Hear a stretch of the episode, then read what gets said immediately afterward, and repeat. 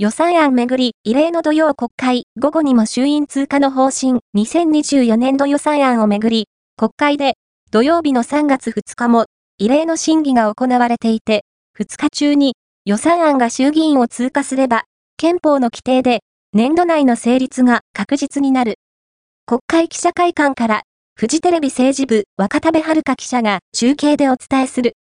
深夜まで続いた一日の審議からの仕切り直しとなる異例の土曜国会で、立憲民主党は、改めて採決を急ぐ与党側に、強く抗議すると非難している。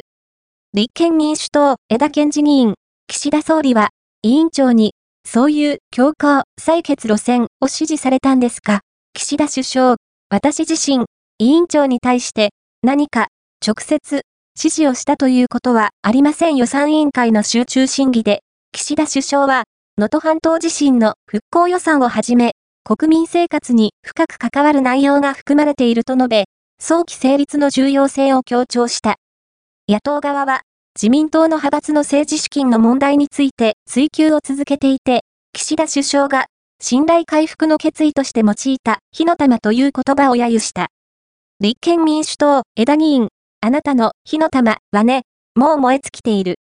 本当に本当情けないですよ。ただ、与党は、午後、予算案を委員会で可決した上で、本会議に緊急上程し、衆議院を通過させる方針。